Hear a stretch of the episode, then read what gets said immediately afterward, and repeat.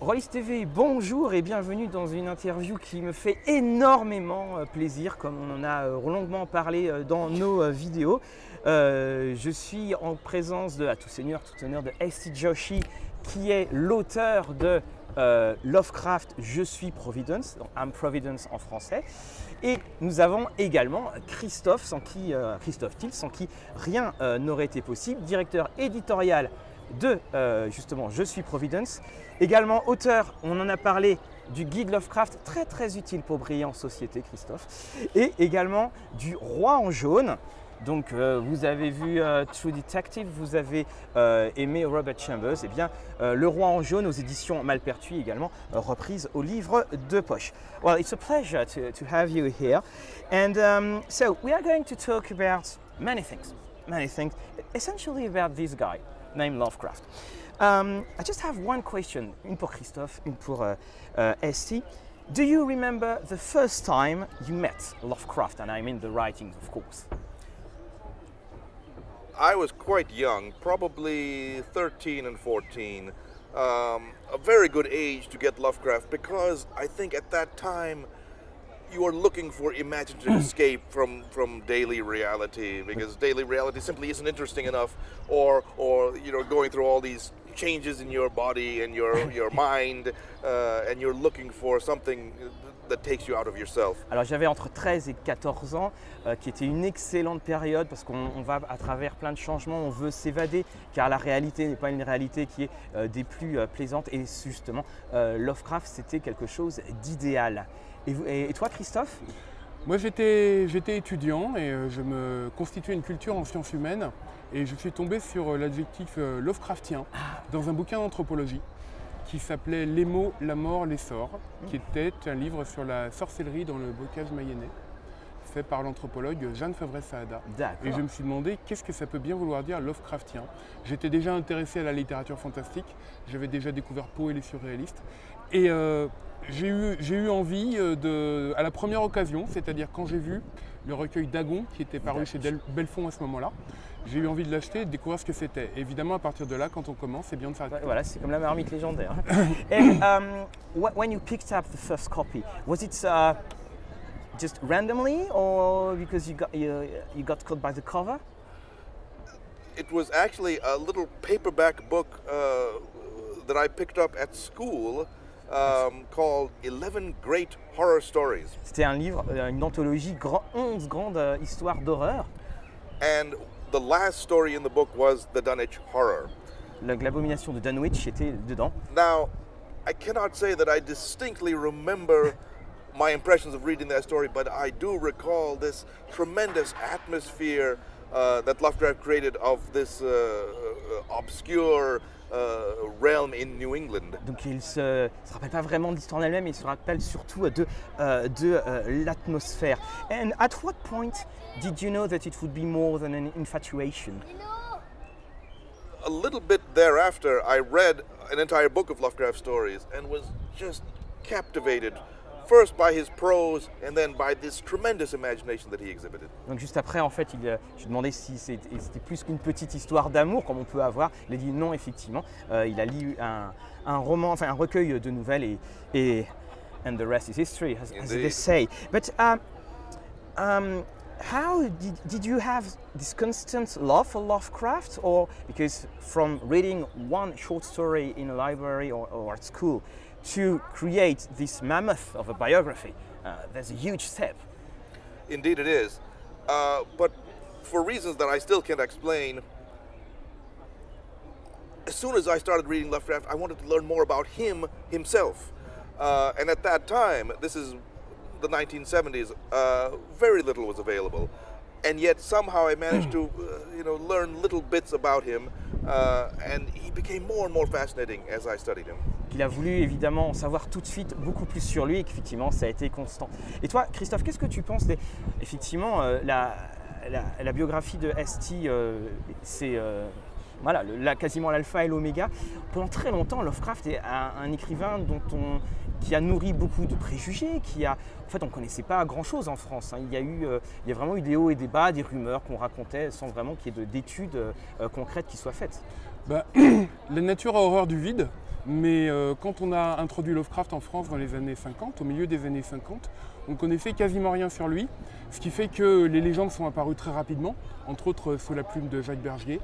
Donc j'ai appris grâce à ST que c'est Zealia Bishop qui est à l'origine de la légende du Lovecraft euh, omniscient, euh, euh, reclus, connaissant un certain nombre de langues du monde entier, faisant des mathématiques, etc., qui a été repris donc par Bergier dans sa préface à, à Démons et Merveilles.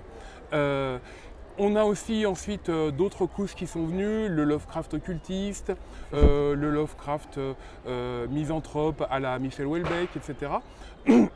Alors que quand même au fil du temps, il y avait des, il y avait des sources fiables sur sa biographie qui, apparaissaient petit à petit. Bon, en 96, il y a eu la première version donc, de, de The Providence qui s'appelait HP Lovecraft Alive, mhm. qui n'a pas été disponible en français, mais les gens qui cherchaient vraiment à savoir des choses avaient cette possibilité on a quand même vécu longtemps sur ces, préfaces un petit peu euh, bizarres et euh, pourvoyeuses de légendes, tout simplement parce qu'elles étaient régulièrement rééditées. Le recueil Démons et Merveilles, qui est connu pour sa traduction bizarre et sa préface un peu fantasque, euh, est toujours disponible en 10-18. Je ne conseillerais pas à des gens de l'acheter, sauf à des collectionneurs. Oui, oui. Et, um, so, what was the most difficult part to write? In the biography? Was it in, when you started with the first volume or when you had you started this expanded edition, extended edition? Um, I wrote the biography uh, in, in the years 1993 to 1995. But of course, that was based upon research that I had been conducting throughout the last 20 years. Alors donc il avait commencé de 93 à 95 et c'était des euh, qui étaient issus de recherches qui avaient duré depuis euh, depuis 20 ans. And the most difficult part was simply uh, coordinating all the diverse bits of information that existed because, of course, Lovecraft, being a tremendous writer of letters, revealed an incredible level of detail about himself in these letters. Do you think that without the letters we would know far, far less than now? Oh, yes. Not only would we know much less, but our view of Lovecraft would be very different because it is quite clear he had a specific uh, uh, uh, interpretation that he wanted to put forth in the writing of his stories. Uh, he kept a lot of sides of himself out of his stories deliberately because he felt the stories must be devoted to the weird, the fantastic, uh, uh, the supernatural. But there are many other sides of Lovecraft that do not come out in these stories. Donc, et finalement, les lettres sont euh, l'élément clé pour comprendre Lovecraft parce qu'il ne mettait pas grand-chose euh, de lui dans les histoires. Il mettait, en fait, c'était dédié au fantastique, à l'horreur, et que justement, c'est grâce à ces lettres que, eh bien, on, peut voir euh, dans, les, dans les coulisses. Alors, en France, les lettres, euh, qu'en est-il des traductions? On a, on a, eu des traductions assez partielles, édition bouquin bah, on, parle, on parle de choses anciennes, quoi. Mm. C'est-à-dire, il y a eu un, volume chez Bourgois qui s'appelait Lettre 1, ce qui est assez, assez éloquent. Il n'y a jamais eu de 2, de 3. C'était un tout petit extrait des Selected Letters. Mm-hmm. Euh, qui a été sélectionné, je ne sais pas comment d'ailleurs, peut-être sur des critères de spectaculaire un peu. En tout cas, euh, ça n'a jamais eu de suite. On a eu quelques euh, parutions de lettres chez Ancrage, euh, les lettres de d'Innsmouth, etc. Mais tout ça a été très fragmentaire. On en trouve certaines dans les éditions bouquins, surtout des extraits de lettres où ils racontent des rêves. Ah, oui.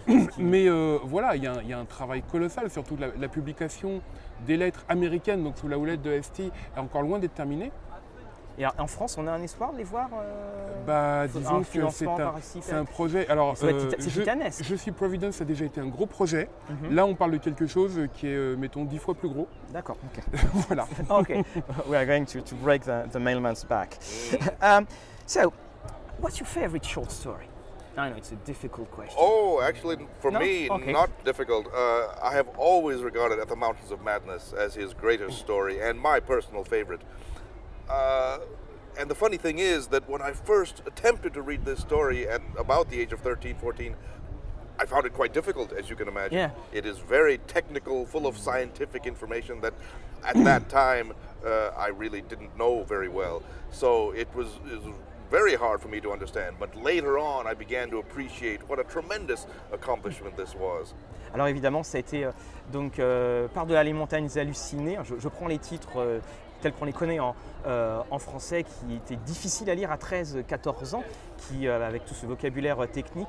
Puis après, en fait, il a commencé à, à tout comprendre et l'histoire s'est vraiment révélée à lui. Toi, Christophe, tu as une petite. Je sais que c'est la question difficile. Question qui tue. hein. Oui, Alors on va faire un choix et euh, je vais dire la couleur tombée du ciel. d'accord. Euh, Qui- voilà, Steve ne me contredira pas. Je trouve que c'est celle dans laquelle Lovecraft a- a- est arrivé peut-être le plus près de son but, euh, d'arriver à dire quelque chose sans les mots. En fait, cette histoire, c'est comme un gros trou noir, Oui. et tous les mots tombent dedans, et euh, il en ressort juste une espèce de vague couleur, mais, mais qui fait. peur. Et je trouve que c'est un, un vrai objet littéraire dans le sens qu'une couleur qui n'existe pas, visuellement, euh, Oui, il faut-.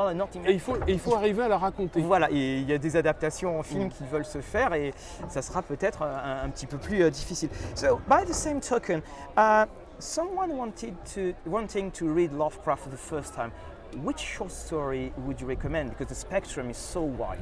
I have always thought that the rats in the walls would make an excellent introduction to Lovecraft. It is the culmination, really, of his appreciation of the Gothic in literature. In some ways, it is his version of Poe's Yeah. The Fall of the House of Usher.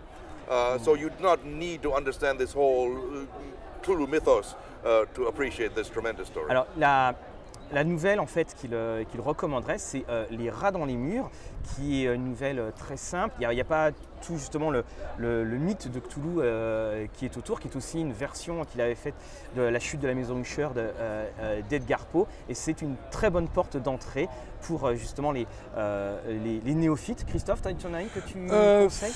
Ce Ah, petit oui, livre ce petit- tente, oui, tente de donner des réponses. Maintenant, si je veux donner une réponse rapidement en me basant sur ma propre histoire Ouais. et moi ce que j'ai lu en premier, j'irais peut-être Dagon, parce qu'on retrouve beaucoup de choses Lovecraftiennes résumées en une petite histoire. Yeah, and, and for my part, Night Ocean really struck me, Ah. but but I just found out that uh, when- then I found out that it was uh, more Mostly Barlow- by Barlow. by Barlow. C'est peut-être pas ce qu'on pourrait recommander en premier. Oui, non, non, mais moi, je, je, Ouais. voilà, dans la, la poésie, cette, cette force qui est euh, fantastic one. Um, so, uh, while doing your researches, did you find uh, any clichés, very common stereotypes that uh, you were eager to debunk? Est-ce que dans vos recherches, dans tes recherches, il y a eu des clichés, des, des erreurs, des choses connues sur Lovecraft qu'il a eu envie euh, tout simplement eh bien, euh, de dénoncer? Well, there are many actually. Um, I think the most remarkable thing you, you learn about Lovecraft when you really explore him, he was very funny, Ah, very amusing. Donc individual. Lovecraft était quelqu'un de très drôle et très amusant. Ça ne se voit pas forcément sur les photos qu'on a. Uh, you know, I mean, uh, we were just talking. Uh, the photographs of Lovecraft do not actually depict him smiling very much, Voilà, on ne le voit pas beaucoup effectivement euh, sourire dans les photos. but it is obvious both uh, as you read accounts of Lovecraft by his friends or certainly his letters. He was quite a, uh, a jokester. He liked to make. Donc uh, c'était un, un grand plaisantin et c'est vrai que c'est quelque chose oui, qu'on n'imagine pas euh, quand on voit, euh, voilà, comme on disait, cette publicité pour, Yeah. euh, pour, la- pour la dépression. Uh, another thing is. Uh, Lovecraft had a certain success in France. Uh, what's the what's the international reception uh, of his work? I think uh, Lovecraft was championed both in France and in Germany, Italy, and other countries uh, as, a, as a great writer long before he uh, achieved that status in America. Et donc il était beaucoup plus connu finalement en Europe av- avant de l'être euh, de l'être, euh, euh, aux États-Unis. And did they have also the same uh, false information about him, or like we Oh, could I- have in France? Yes, I think so. I think Christophe says that uh, you know that Jacques Bergier promoted a lot of myths about Lovecraft, but that only made him, I think, more interesting and more mysterious uh, to the French readership. Alors, la prochaine question, c'est une question sur le jeu de rôle de l'appel de Cthulhu. Donc, euh, attention, on va peut-être être déçus. So, ST, um, many people in France uh, know uh, Cthulhu and the mythos thanks to the role-playing game. So the question was and is, uh, have you ever delved uh, into uh, these productions? I'm embarrassed to say that I do not play the role-playing games. we- I, I'm, I'm, I'm, I'm very sorry, but uh, it's just not my, my thing, you know. Voilà, donc eh bien, euh, et Josien nous le disait que bah non, c'est c'est pas sa, c'est pas sa chose, et tant mieux parce que justement, ça nous permet d'amener une approche qui est euh, euh, tellement différente. That's okay. We can resume the interview now. um, now, Lovecraft's legacy legacy is very alive. Which uh, which author do you think is the the, the, the heir apparent as a Uh, Bernd, there are number of Alors donc, quelle est la, la personne qui finalement perpétue le mieux le- la, la suite, l'héritage de Lovecraft? I have always believed that Ramsey Campbell is his greatest disciple, uh, the English writer. Uh, Donc Ramsey Campbell, dont on vous parle régulièrement à l'antenne et où on se, on s'attriste de ne pas le voir plus traduit en français, fait partie de ces grands auteurs. Perhaps because he's British? Not necessarily. Uh, if, but for some reason, he, he developed a fascination with Lovecraft at a very early age. Yeah, Uh, and Peter Straub helped him. Uh, August Derleth, yes, uh, uh, published his first book. Now, that book is somewhat crude and, and juvenile, but he has gone on to write some incredibly impressive work and has always drawn upon Lovecraft. and Lovecraft évidemment énormément influencé le travail de euh, Ramsey Campbell. Et toi, Christophe, il y en a un que tu, euh, qui a ta préférence Moi, il y a deux personnes qui sont ici avec nous aux Imaginales, euh, dont j'ai apprécié les productions Lovecraftiennes. Euh, le premier est suédois, euh, j'ai fait sa connaissance hier, c'est Anders Fager. Alors que nous avons interviewé hier soir. Voilà, avec donc son gros recueil suédois que nous ne verrons pas en France, mais nous- dont nous avons vu deux extraits, euh, qui sont euh, La Reine en jaune et euh, Les Furies de Boras, par lesquels j'ai été très impressionné. Et puis dans un style plus léger, iconoclaste, il y a mon camarade Karim Berouka, Oui. qui a écrit Celle qui n'avait pas peur de Cthulhu, que je recommande aux, aux spectateurs, qui est non seulement très drôle, avec cette espèce d'humour punk qui le caractérise, mais également avec des idées, comme on a des fois des, des, des- des écrivains humoristiques qui peuvent développer des idées très intéressantes, et bien là c'est le cas, avec ces cinq factions euh, euh, de, de- de cultistes du mythe qui défendent chacun un, un dieu différent, chacun à sa manière. Donc par exemple les, euh, les adorateurs d'Azathoth sont à Vienne et ce sont des, des musiciens qui sont à la recherche de la fréquence suprême, etc. Et Eric qui cherchent va tous à faire la, la course, bien sûr, Eric Jeanne est mentionné, cherchent tous à faire la course pour récupérer les premiers des morceaux d'un artefact qui doit permettre de, etc. Alors, on a également eu euh, Neil Gaiman dans A Study in Emerald qui reprend aussi euh, de manière comique, avec, en se moquant des expressions de Lovecraft, la lune gibbeuse, the gibbous, uh, gibbous moon. Yeah, and um, so now because Lovecraft is really at the center of a trend, uh, the imagery of Cthulhu as a stuffed toy or as a comic ploy. I mean, just from from great old one to stuffed toy, the destiny of uh, uh, of Cthulhu. What what do you think about it? And what do you think Lovecraft would think about it?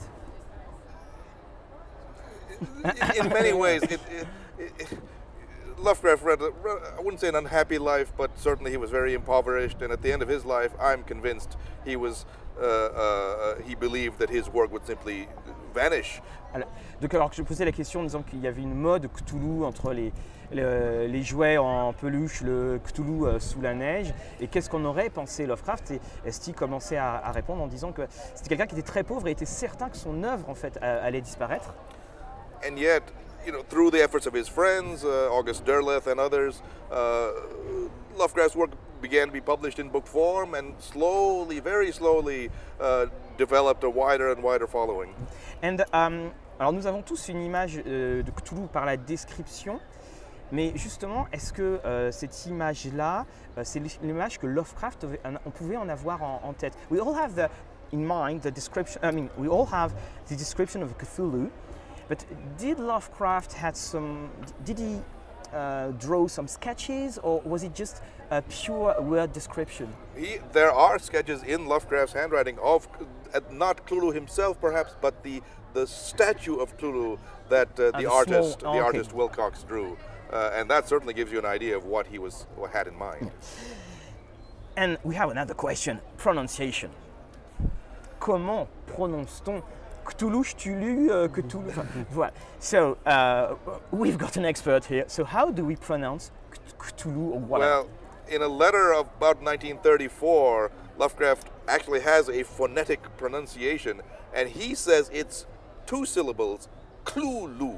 Donc c'est Cthulhu, on l'a vu dans une lettre de 1934. Cthulhu, okay. And uh, in America, someone not uh, not knowing Lovecraft uh, when he first reads the word uh, how, how does it come up?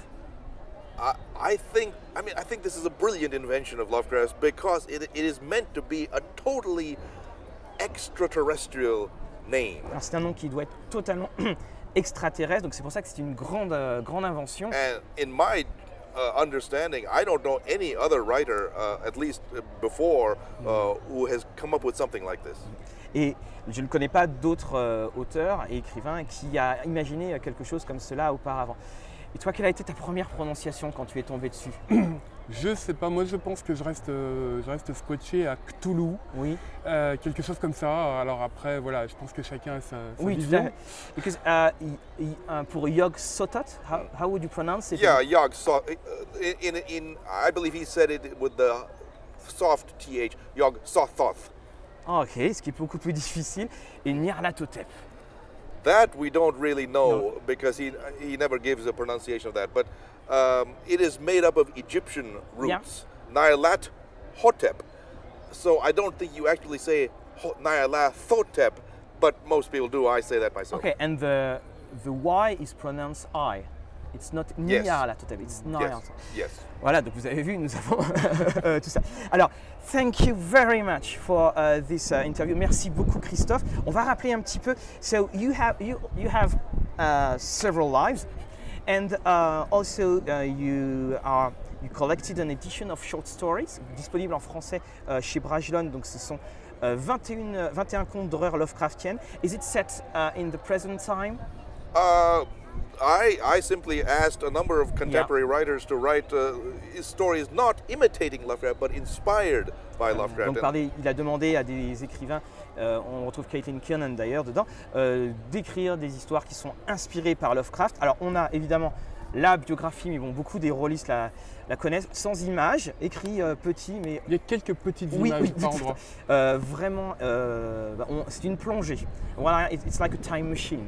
Euh, definitely. Et puis donc on a Le Roi en jaune et puis bah, ce petit guide Lovecraft, Christophe si tu peux me le... Voilà, ce petit guide Lovecraft, moi que je, on en a déjà parlé, mais que je conseille vraiment à, euh, à tout le monde, qui si je ne me trompe pas avait été écrit dans le cadre du financement participatif. euh, Pas lui. pas lui, Non. c'en était un autre? Lui fait partie de la collection des petits Oui. guides d'ActuSF où on retrouve Excellent. de très bonnes choses sur Philippe euh, Robert Howard par le spécialiste Oui, de Patrice Howard qui est Patrice etc. Donc, euh, alors celui-ci est vraiment très très bon parce que ben, on, on apprend, euh, on apprend tout cela. And the, my last question would be, okay, are there any things left to say about Lovecraft or to write? oh, I think I think a writer like Lovecraft will always appeal to many different types of people, uh, and every generation will have something new and something fresh to bring to him. So I, I look forward to what future generations have to say. Voilà, la question c'est est-ce qu'il y a encore des choses à dire sur Lovecraft, mais qu'effectivement oui, chaque euh, nouvelle génération a tout cela. Thank you so much, merci beaucoup Christophe, et on se dit à très bientôt.